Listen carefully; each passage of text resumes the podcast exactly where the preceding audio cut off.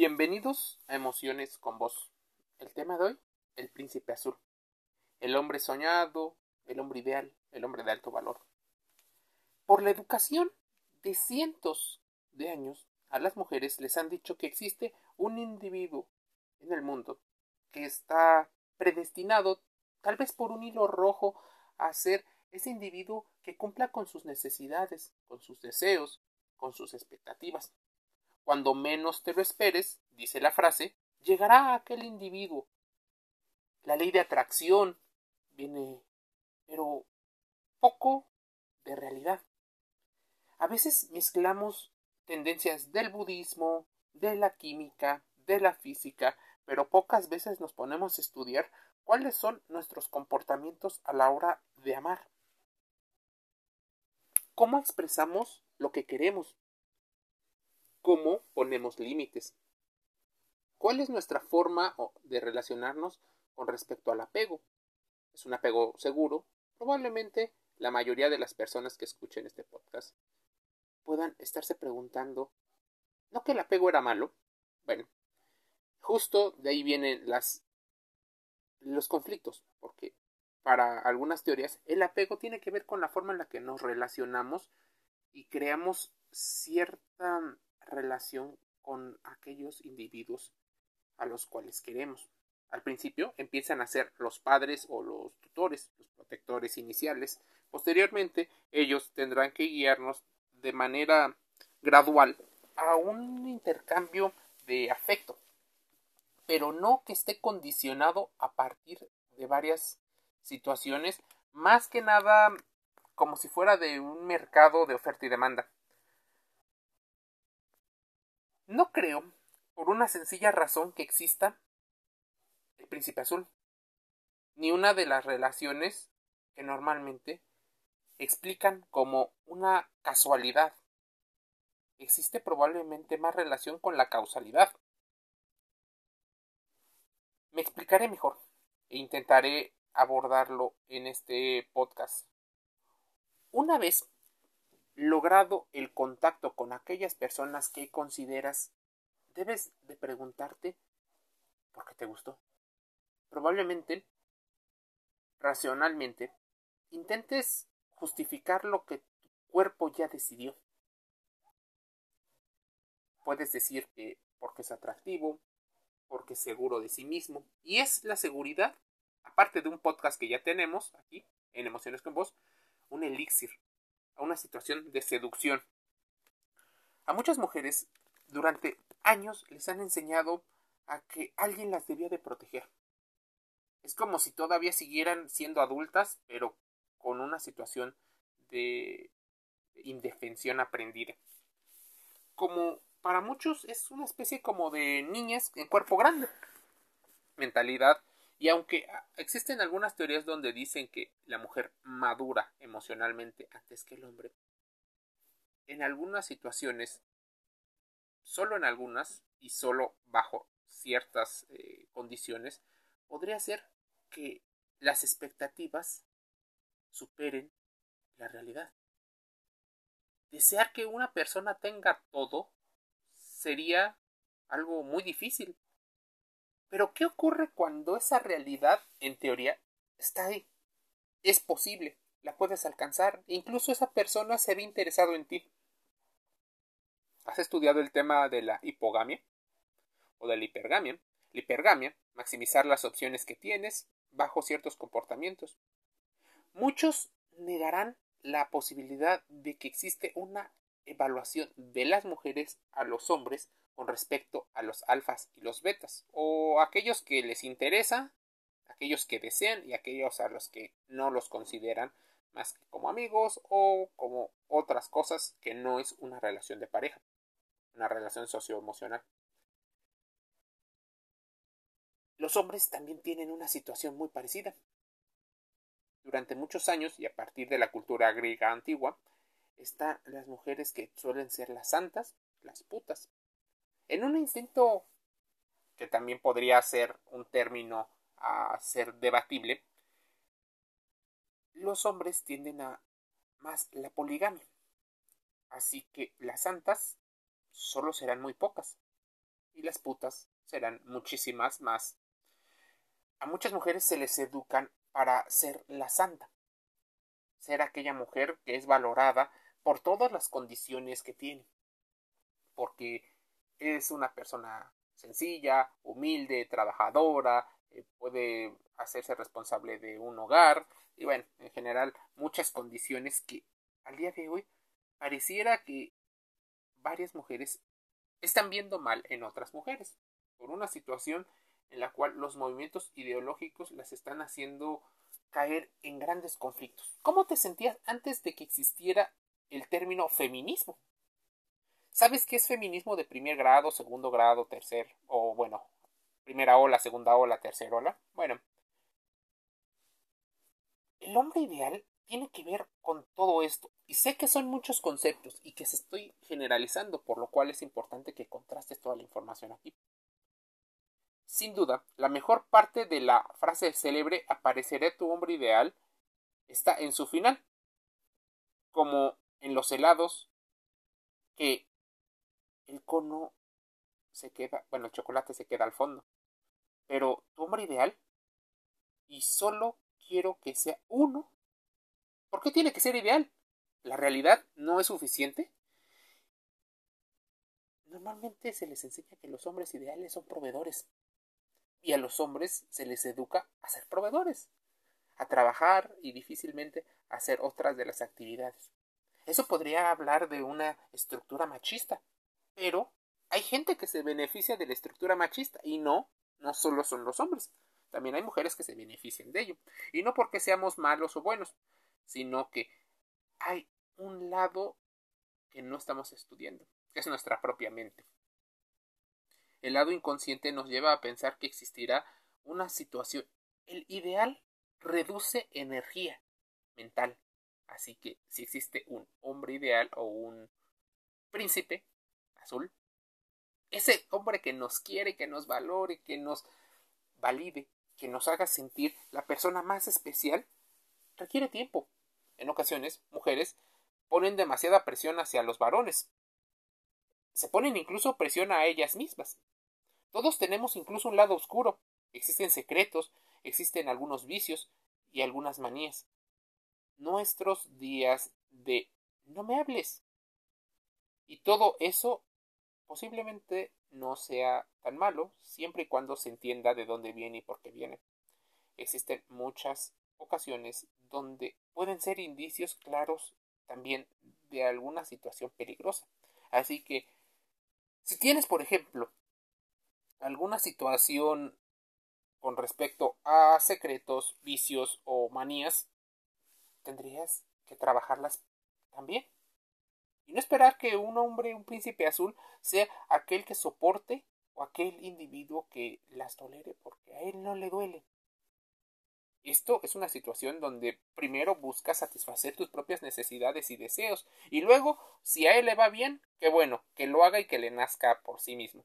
He aquí el motivo por qué esta frase incomoda muchísimo, porque no se le dice a los hombres y se les va educando así.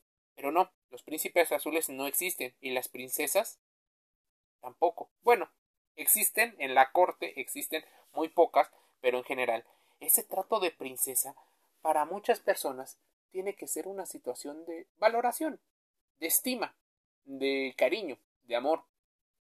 Pero tratarlo como princesa suele ser una situación que empezamos a exigir. Empezamos a tratar, y por eso mencionaba el término hipergamia, porque las mujeres en muchas ocasiones son educadas a un ambiente en el cual el hombre tiene que hacer unas cosas. Y que si quiere el famoso azul celeste que es el acceso emocional a, a que le hagan caso a que puedan compartir una relación o tal vez poder compartir una relación sexual es como el premio y sí, los príncipes azules, te decía, no existen como las princesas tampoco. Construir ese castillo para muchos es la casa, organizar unos proyectos, las fiestas, trabajar para mantenerlo y comprar ese bonito carruaje. Vaya, los cuentos que nos han dicho son muy grandes, pero ¿Qué tan cierto llega a ser? ¿Cuántas veces el príncipe azul se convierte en el ogro? Y tiene que ver porque no hemos estudiado las personalidades, qué tan compatibles son en dos características. Una, en las cosas más comunes, por ejemplo, dejar las llaves en un lugar, eh, abrir la puerta, las ventanas, los horarios, las cosas más comunes. Y la otra es en la forma en la que intimamos, nos comunicamos y expresamos aquello que sentimos o deseamos. Habitualmente no lo hablamos, no nos lo enseñan o nos lo enseñan de manera sesgada. Así, el príncipe azul parece más una situación que tiene que adivinar. Te voy a poner un ejemplo. ¿Qué ocurriría si el príncipe o ese hombre ideal llega a tu vida? Resuelve todas las necesidades y todos los deseos probablemente tú satisfaces algunos de las necesidades y deseos de esta persona. Ahora bien, ¿sabías que existe una atracción casi fatal entre ciertas personalidades? Un podcast que ya tratamos, incluso existen libros y contenido respecto a personalidades altamente conflictivas. ¿Qué pasaría si tú eres una persona empática? y la otra persona al principio demuestra una situación de camuflaje, se muestra como empático, pero en verdad suele tener una personalidad narcisista, psicopática, maquiavélica, esa triada oscura que ya hemos hablado. Algunas personas parecen invitar a los narcisistas a sus vidas por un desconocimiento claro de sus propias necesidades, de su propia historia. Tal vez vivimos en el presente, pero también debemos de aprender del pasado y entender el futuro. Tal vez no es su intención, pero existen factores de riesgo. Muchos factores. Simplemente sucede. La relación encaja a la perfección. Es tu alma gemela. Es todo lo aquello que hubieras decidido. Pero, ¿y si no lo fuera? Es posible que la persona que funciona como suministro del narcisista esté recreando una dinámica muy familiar, muy conocida, porque eso es lo que ha vivido y creció en un ambiente criado por un padre o madre con tendencias narcisistas. La otra razón, sin embargo, podría ser una muy distinta. Una persona podría ser empática, sensible, creativa, pero sobre todo muy, muy emocional. Los empáticos son personas con rasgos muy característicos que las personas narcisistas requieren y ven. Las personas empáticas son rápidos a la hora de experimentar emociones, por lo cual enfrentar ese choque de emociones es importantísimo. Así que no cualquiera los hace despertar esa emoción. Por eso quieren que alguien supere sus expectativas. A ese alguien es a quien regularmente le entregan su vida, su tiempo. Y espero no sea para ponerse en riesgo.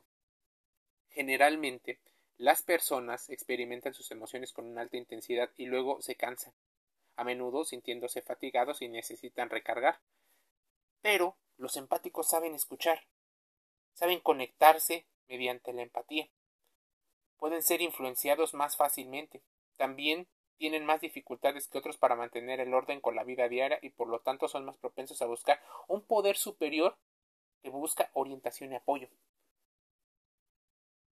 existe el, las palabras comunes donde se mencionan que los, las mujeres sobre todo, al haber sido educadas por un padre que quiso o no quiso abandonar o rechazar a su hija, les enseñan una dinámica en la cual las mujeres buscan esa protección, esa seguridad. Y entonces ellas posiblemente recrean un escenario similar con su pareja, buscando a la persona que los proteja, a las personas que los quieren. Y eso, en el mundo emocional, es algo sumamente peligroso, pues en el mundo emocional de un empático llega a vibrar por una persona. Existe lo bueno, lo malo y lo bello de una persona empática. Claro, no cayendo en que tú eres una persona 100% empática. Ni siquiera es un 100% narcisista, o si lo es, es difícil que exista el caso, pero existen rasgos. No todos los entornos pueden satisfacer las necesidades de los empáticos.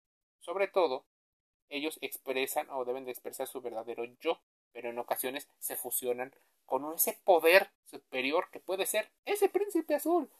Tienen un deseo constante de experimentar la belleza que la vida tiene para ofrecer y de interactuar, así que están deseosos de interactuar y de que alguien, a partir de una base segura, les enseñe. Pero la educación que te dan para ser la buena esposa, la buena mujer, es una, en ocasiones, mala educación con respecto al autoconocimiento. Así, ellas desean experimentar, y quién mejor para experimentar que aquel individuo que puede ser un príncipe azul experimentador, ese que le enseñaron a salir adelante, a, a pasear, te abren un mundo diferente, vives unas experiencias y probablemente, aunque en muchas ocasiones sea una historia real y bonita y no haya daño, cuando hay daño, todavía sigues enganchado expresándote bien de la persona que abusó de ti. Incluso el abuso puede ser continuado, por lo cual es algo altamente peligroso. Son lobos con piel de cordero los narcisistas, y en ocasiones estos factores de riesgo hacen que el príncipe azul deje de ser una situación difícil, sino muy difícil porque no solo estamos intentando ver la vida de los demás, sino también la nuestra. Es nuestro espejo, nuestra pareja. No todos los hombres son sapos, al igual que no todas las mujeres son damiselas. A pesar de eso, existe un complejo del príncipe azul. No todos generan el sapo zapotes. Los hombres que se dejan amar, saben amar y ser amados existen. Asumo que en muchas ocasiones estamos estereotipando a un cierto individuo. Ese individuo, el que nos han contado, el que nuestras amigas quieren, el que nosotros sentimos que nos hace vibrar. Porque el que se parece a nosotros probablemente no nos atrae de primeras, porque creemos que esa persona, no resolverá nuestras necesidades. Pero déjame decirte algo. Distingue entre necesidades y deseos, no solo para el amor, no solo para encontrar el príncipe azul, sino también incluso para comprar un producto, el que sea. En ocasiones compramos mal porque nos dejamos guiar por nuestros sesgos cognitivos, nos dejamos guiar por esos pensamientos rápidos y por nuestras emociones. Existen organismos empresariales que lo hacen, existen personas que saben hackear perfectamente nuestras emociones. Hay hombres a los que se les impuso ser el príncipe azul, y pasarse la vida besando damiselas que nunca despiertan de su letargo de princesas y por lo tanto jamás se convertirán en la reina que quieren. A pesar de ello, algunos fueron capaces de superar un complejo, ese sentimiento de culpabilidad que le atribuyeron y que supuestamente es una incapacidad de amar por el hecho de ser genéticamente hombre. Algunos hombres saben amar, algunos poseen un buen corazón, pero en ocasiones han sufrido una culpabilidad o un pecado original que nunca existió. Ese arquetipo que se fundamenta es una selección que busca casi siempre una característica, algo que tiene una base biológica, la reproducción. El arquetipo del príncipe azul es un hombre que está harto de besar damiselas que nunca se despiertan. Es desastroso para muchas personas el empersinarse en relacionarse con un hombre exigiéndole que le haga de papá, de superhéroe, de pareja, de amigo, de amante, que lo haga todo bien, cuando es una persona que también tiene su individualidad. Por otro lado, también es que debemos entender que estamos poniendo culpas y responsabilidades ajenas, o tal vez también cargándonos en ellas. Hemos desarrollado ciertas situaciones machistas y misóginas. Ponte a pensar. ¿Por qué consideras que existe un príncipe y muchos, muchos sapos? ¿Qué pasó? ¿Por qué el sapo no se convirtió en príncipe? Le echarás probablemente la culpa a otra persona. Lo mismo, hay hombres que aguantan en una relación sosa y fría con una mujer que no les ama ¿Por qué no le amas? Porque no te aman. Esa es tal vez una de las preguntas. Existe un libro, y hace poco lo estaba eh, leyendo, que hablaba de que los hombres se convertían en bestias y las mujeres en brujas. ¿Por qué pasa esa, esa situación? Los hay. que se pasan la vida con una suerte de bruja o de mujer frustrada que solo sabe criticarles y acusarles de lo malo que puede llegar a ser. Los hombres se quejan de las mujeres, las mujeres de los hombres, y existe el acusismo, el acusar constantemente y estar constantemente quejándote, haciéndote víctima. ¿Cómo superar, por ejemplo, el, el complejo del príncipe azul? Averigua cómo te gusta que te amen. Aprende a ver cómo le gusta a la otra persona que lo ames. Aprende a valorarte por el tema de la autoestima. Asume amar y rescatar no son sinónimos. Haz añicos el techo de cristal emocional, ya seas mujer o hombre. Ámate y de preferencia entiende tu pasado. Intenta reconciliarte con las personas que han formado parte de tu vida sin que esto te ponga en riesgo emocional. ¿Existe el príncipe azul? ¿Debemos de esperarlo? Esto nos aleja de personas de carne y hueso, aquellas personas que probablemente tengan una situación en la cual también sean humanos, también cometan errores. Sin embargo, el príncipe azul no existe, y empeñarnos en encontrarlo nos aleja de la persona de carne y hueso, nos empuja a intentar llenar en ocasiones vacíos y frustraciones de manera permanente. Los príncipes azules que predican las canciones, las películas, las novelas, que predican son utopías bellísimas que te hacen emocionarte y te hacen como un producto de masas identificarte con la damisela que está ahí. Tú quisieras ser esa damisela que al final del cuento termina siendo la mejor, la querida. Pero en la vida real hay muchas cosas. Y probablemente me dirás que existe una situación de vida real, que eso no te ha pasado, que eso no ocurre. Desde el punto de vista psicoanalítico, por ejemplo, el príncipe azul es heredero de la madre azul, el heredero de una madre eterna, infinita y perfecta que todos soñamos y no tenemos. Pero claro, no existe ninguna madre perfecta, ningún padre perfecto ninguna madre, pero también debemos de entender cuál fue la educación de nuestros padres y cómo influyó en nosotros. Que no existe el príncipe azul no significa que tengamos que resignarnos y soportar estoicamente y egoístamente a quien no nos hace feliz. Pero también debemos de ser felices por nosotros intentando relacionarnos en nuestra individualidad feliz para formar un entorno feliz si llegamos a tener una pareja. Es cierto que el amor de pareja posee una fuerte dosis de racionalidad, pero deja de guiarte solo por la irracionalidad, por la emocionalidad que esto tiene. Existe un realismo crudo y bello al cual empieza por un enamoramiento, después va progresando con el tiempo, meses o años para convertirse en un amor real. ¿Qué hace el príncipe azul malvado, el narcisista? Lo bombing, utiliza el hoovering y utiliza estrategias solo para satisfacer su ego la narcisista o el narcisista podrían disfrazarse de príncipes azules para hackear tus sentimientos. Es difícil, ¿verdad? Así que te invito a contrastar mucho de estos conocimientos en Emociones con Voz. El podcast en Spotify, Anchor FM, Google Podcast y Apple Podcast. Te envío un saludo.